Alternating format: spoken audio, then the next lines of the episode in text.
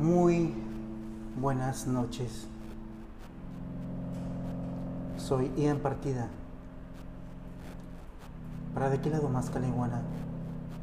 En este viernes de terror. Gracias por acompañarnos. Manotas, te doy la bienvenida. Muchas gracias también a ti. Y les recuerdo mis redes sociales. Arroba en partida en Twitter, arroba en partida en Instagram y en Facebook. Nada más y nada menos que de que lado más caliguana. La página oficial. Bueno, pues como ya lo mencioné, viernes de terror. Hoy te voy a platicar una historia muy perturbadora. Bueno, eso creo. Les pido seriedad, ya que, ya que es viernes de terror. Esto es el hombre de los sueños. En enero del 2006, un psiquiatra de Nueva York recibió en su consulta a una de sus pacientes como un día cualquiera. En aquella sesión, la joven le explicó que había soñado en repetidas ocasiones con un hombre al que ni siquiera conocía. Tenía una calva incipiente, las cejas muy, muy gruesas y los labios extremadamente finos, en especial el labio superior. Mientras oía la descripción, el facultativo dibujó el relato del sujeto no le dio mayor importancia y lo dejó sobre la mesa. Las cosas cambiaron cuando, en sus siguientes consultas, dos pacientes más aseguraron haber visto al mismo hombre en sus sueños. El psiquiatra decidió hacer copias del dibujo y enviarlo a varios compañeros de profesión. Meses después, vieron que el número de personas que había soñado con él no paraban de aumentar y optaron por crear una página web en la que se registraran todas sus apariciones. Los facultativos descubrieron que el misterioso hombre se había colado en los sueños de cerca de dos mil personas. Sus apariciones son de los de lo más dispares. ¿Qué quiero decir con eso? Uno de los pacientes aseguró haberlo visto vestido de Papá Noel, o sea, de Santa Claus. Otro dijo haberse enamorado en cuanto lo vio. Un tercero asegura que cuando sueña que vuela, el hombre lo hace junto a él y nunca habla. El fenómeno ha dado pie a múltiples teorías conspirativas. Una de ellas señala que el intruso es una persona real con la habilidad de interrumpir en los sueños. Otra incluso afirma que se trata de un proyecto oculto de los gobiernos para controlar las vidas de los ciudadanos. La hipótesis más científica, sin embargo, indica que este rostro forma parte de la conciencia común. ¿Tú qué opinas de esto? Son un total de muchísimas personas que lo han visto. Muchísimas personas. Lo que no me, lo que no me cuadra es que no está la página, la web, pero hay varios retratos y déjame decirte que son muy tenebrosos. Si tú has soñado con una persona calva, de cejas gruesas y de labios delgados, házmelo saber. Te dejaré las fotografías o los dibujos en mi página oficial en De qué lado más que le ahí en Facebook. El hombre de los sueños. El visitante nocturno, nuestra siguiente historia. Leonor se mudaba de nuevo. A su madre le encantaba la restauración Así que su predilección por las casas antiguas empujaba a la familia a llevar una vida más bien nómada.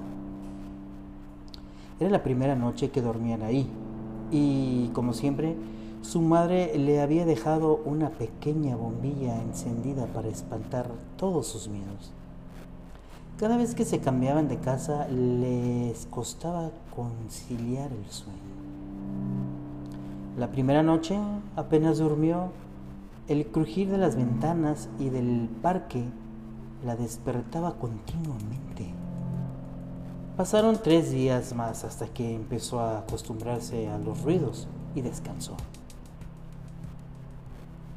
Una semana después, en una noche fría, un fuerte estruendo la sobresaltó. Había tormenta y la ventana se había abierto de par en par por el fuerte vendadal. Presionó el interruptor de la luz, pero no encendió. El ruido volvió a sonar, esta vez del otro extremo de la habitación.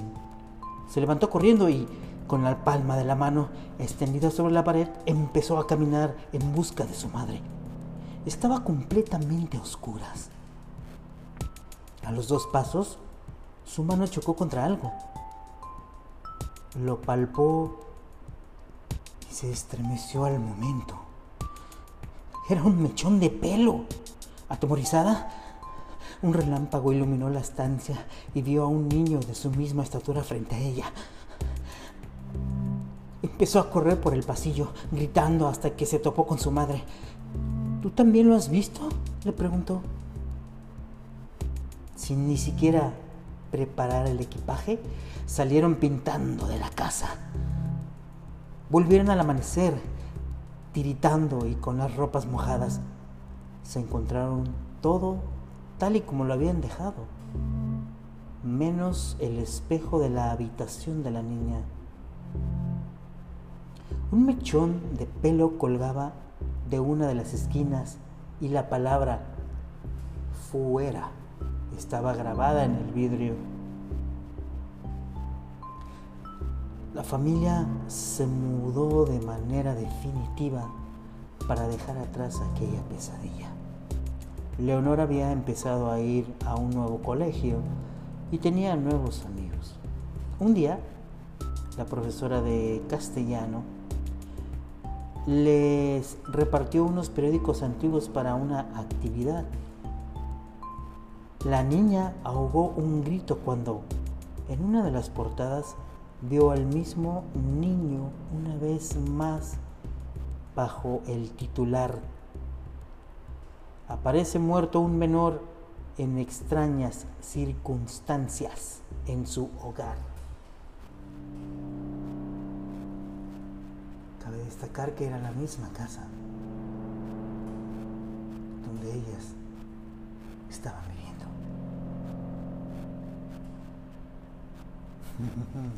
¿Qué te pareció?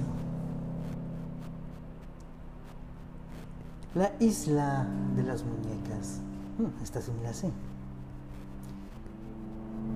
Bueno, parece un escenario sacado de una película, pero es real. existe una isla ubicada en el centro sur de Ciudad de México en la que reinan miles y miles de muñecas antiguas, abandonadas a modo de ofrenda.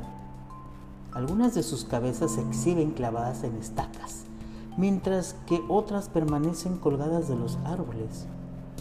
La historia se remonta por ahí de 1950, cuando el propietario del terreno, Julián Santana, empezó a colgar muñecas como protección contra los malos espíritus.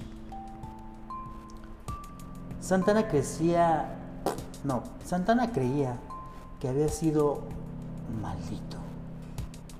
Tiempo atrás había encontrado el cuerpo de una joven que había fallecido ahogada a orillas de los terrenos del hombre. Empezó a convertirse en protagonista de episodios paranormales Oía voces, pasos y el llanto de una mujer, por lo que decidió colocar muñecas por toda la isla para ahuyentar el alma de la chica. Su obsesión llegó hasta el punto que pasaba las horas buscando muñecas en las basuras y en los canales de Cuemanco. Santana falleció en el 2001 cuando se encontraba a orillas del río, justo después de comentarle a su sobrino que una sirena quería llevárselo. Ahora, el lugar se ha convertido en un sitio turístico y las autoridades de la región se plantean crear un museo para conservar todas y cada una de las muñecas.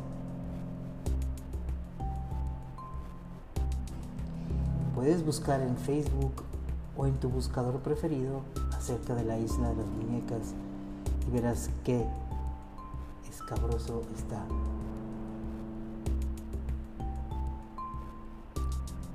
La leyenda de las gemelas. Les preparó el almuerzo y salieron a la calle apresuradas. Como cada día, llevaba a sus hijas gemelas al colegio Caminaban tarareando una canción y cogidas de la mano cuando el teléfono sonó desde su bolso. Era del trabajo. Respondió rápidamente y su interlocutor le pidió que acudiera de inmediato a la oficina. Había ocurrido algo grave, así que decidió que las niñas continuaran solas. Conocían bien el camino, las besó en la frente y emprendió la ruta de vuelta solo dio 20 pasos. A sus espaldas, el ruido de un fuerte golpe seguido de un frenazo hizo que volteara la cabeza con una expresión de horror en el rostro. Los cuerpos de las dos pequeñas yacían inertes bajo un camión. Todavía estaban agarradas de la mano. La mujer se sumió en una profunda depresión de la que consiguió salir cuando un nuevo embarazo, por ironía del destino, en su vientre, estaban cobrando vida dos niñas gemelas. Cuando dio a luz, el asombroso parecido con sus hijas fallecidas sorprendió a más de un vecino. A medida que las pequeñas crecían, la madre se volvió más y más y más protectora. Le aterrorizaba la idea de que pudiera perderlas. Un día, de camino al colegio, las hermanas se adelantaron y corrían ante la atenta mirada de la mujer. En cuanto pusieron un pie en el asfalto, una férrea mano las detuvo con brusquedad entre sollozos. Su madre les rogó que no cruzaran nunca sin su permiso. No pensábamos hacerlo. Ya nos atropellaron una vez, mamá. No volverá a ocurrir. Desde entonces, algunos viajeros aseguran que al pasar por el tramo donde ocurrió el accidente, unas interferencias se cuelan en la radio y se escucha una misteriosa melodía del tarareo de unas niñas.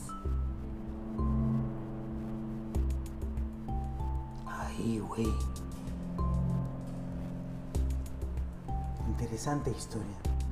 La había escuchado yo con anterioridad y me parece muy buena historia. Te presento el clásico, La chica de la curva. Existen diferentes versiones, pero todas ellas tienen un denominador común. Una joven enfundada en un vestido blanco. Cuenta la leyenda que un padre de familia volvió al trabajo a casa por la carretera de las costas del Garraf. Era una noche lluviosa. El frío empañaba el parabrisas y el cansancio empujaba sus párpados hacia abajo. A medida que avanzaba por la carretera, las gotas golpeaban con más violencia los cristales de su coche, que perdía estabilidad en el serpenteante trazado del asfalto. El hombre agudizó sus sentidos y redujo la marcha. En ese mismo instante, los faros del vehículo iluminaron la figura de una chica que, empapada por la lluvia, esperaba inmóvil a que algún conductor se apiadara de ella y la llevara a su destino. Sin dudarlo ni un momento, frenó en seco y la invitó a subir. Ella aceptó de inmediato y, mientras se sentaba en el lugar del copiloto, el chofer se fijó en su vestimenta. Llevaba un vestido blanco de algodón arrugado y manchado de barro. Por su pelo enmarañado parecía que llevaba un buen rato esperando. Reanudó el viaje y empezaron una distendida conversación en la que la chica esquivó en varias ocasiones la historia de cómo había llegado hasta, e, hasta ese lugar. Hasta que llegó el momento idóneo, con una voz fría y cortante, le pidió que redujera la velocidad hasta casi detener el vehículo es una cuba muy cerrada, él advirtió. El hombre siguió su consejo y cuando vio lo peligroso que podía haber sido, le dio las gracias. Ella con voz cortante y fría le espetó. No me lo agradezcas, es mi misión. En esa curva me maté yo hace más de 25 años. Era una noche como esta. Un escalofrío recorrió la espalda del hombre y erizó su piel. Cuando giró la vista hacia el copiloto, la joven ya no estaba. El asiento, sin embargo, seguía húmedo.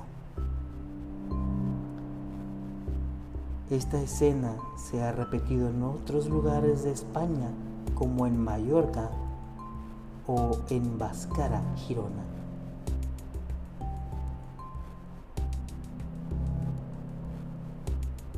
la mujer o la chica de la curva. ¡Wow! ¿Qué te han parecido estas historias? ¿Vamos bien? ¿Ha llegado un poquito de miedo a tus huesos? Entonces, continúo. Tengo más historias de terror. ¿Qué más historias de terror quieres que las que estamos viviendo en estos días, no? Pero bueno, continuemos.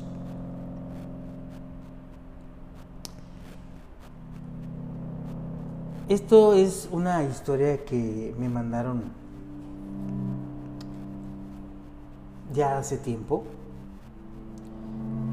de hecho teníamos el programa de radio en vivo, se transmitía en vivo. Y bueno, te lo voy a compartir porque la verdad me pareció muy buena. Cuando tenía cuatro o cinco años, en un baño de mi casa veía a una señora, la señora de los besitos, y le platicaba a mis papás de ella. Mi mamá pensaba que era una historia que me contaba mi papá y viceversa hasta que se les ocurrió preguntar uno al otro, ¿qué onda con ese cuento? Solo para orinarse de miedo al enterarse que no era invento de ninguno de ellos. Por cierto, cuando llegaron a casa, mi mamá se sacó de onda porque atrás de todas las puertas de la casa había un postal, una postal católica con un crucifijo. La señora de los besitos tenía el cabello largo y oscuro y usaba un vestido largo. Afortunadamente no me acuerdo de ella, pero ese baño siempre me dio pánico y la casa en general era rarísima. Siempre pasaban cosas muy extrañas. Le preguntamos por qué la señora de los besitos, a lo que contestó, mi mamá dice que cuando me preguntó le dije, como si fuera obvio, pues porque me da besitos.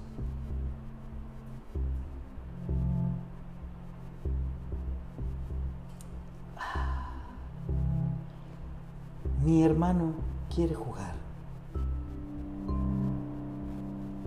Cuando tenía unos 8 años, me gustaba mucho jugar con Megabox. Armaba grandes torres para luego derrumbarlas. Una de esas veces, ya habiendo tirado otra de mis torres, me aburrí de estar en mi cuarto y fui a pedirle permiso a mi mamá para salir a jugar. Y me dijo que me dejaría una vez que recogiera todos los bloques que había dejado en el piso. Entonces yo me giré para regresar a mi cuarto, pero me detuve porque mi hermano de 5 años estaba en mi cuarto. Estaba recogiendo todos los juguetes por mí. Había encendido la luz, estaba callado y se veía muy, pero muy concentrado en lo que hacía. Volteé con mi mamá otra vez y le dije, ah, mi hermano ya lo está haciendo por mí. A lo que ella pues se asomó y observó mi puerta muy descontestada por un par de segundos y dijo, ahí no hay nadie. Tu hermano está afuera jugando. Volví a mi cuarto y vi que, en efecto, no había nadie. Ahora la luz estaba apagada y los juguetes seguían en el suelo. Sí se me hizo extraño, pero decidí ignorar y recoger y simplemente salir.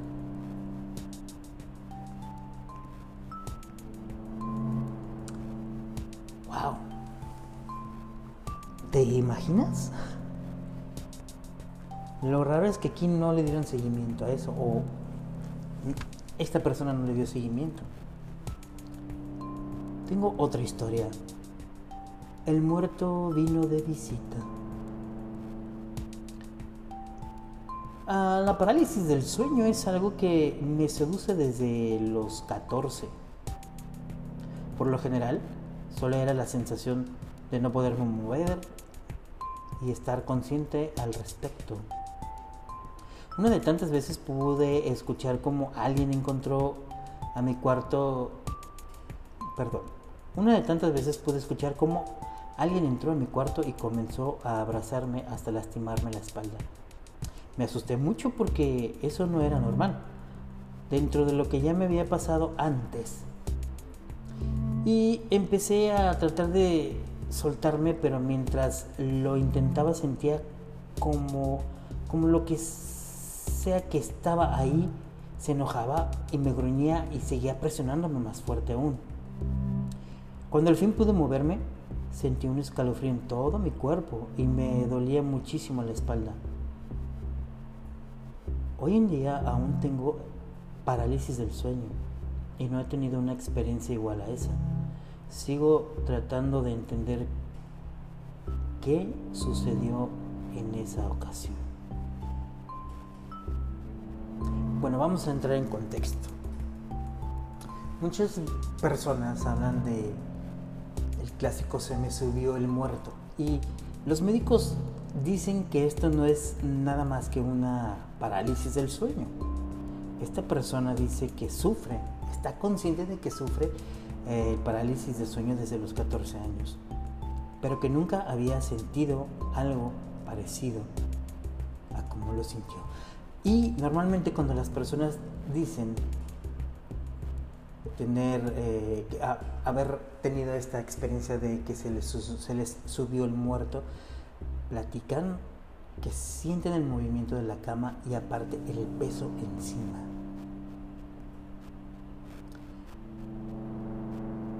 También se dice que es parálisis del sueño porque no puedes abrir los ojos. También cuando se te sube el muerto dicen que sucede lo mismo porque no puedes abrir los ojos. Pero de eso a que sientes escalofríos o que se mueve la cama, mm, no sé qué tenga que ver con la parálisis del sueño.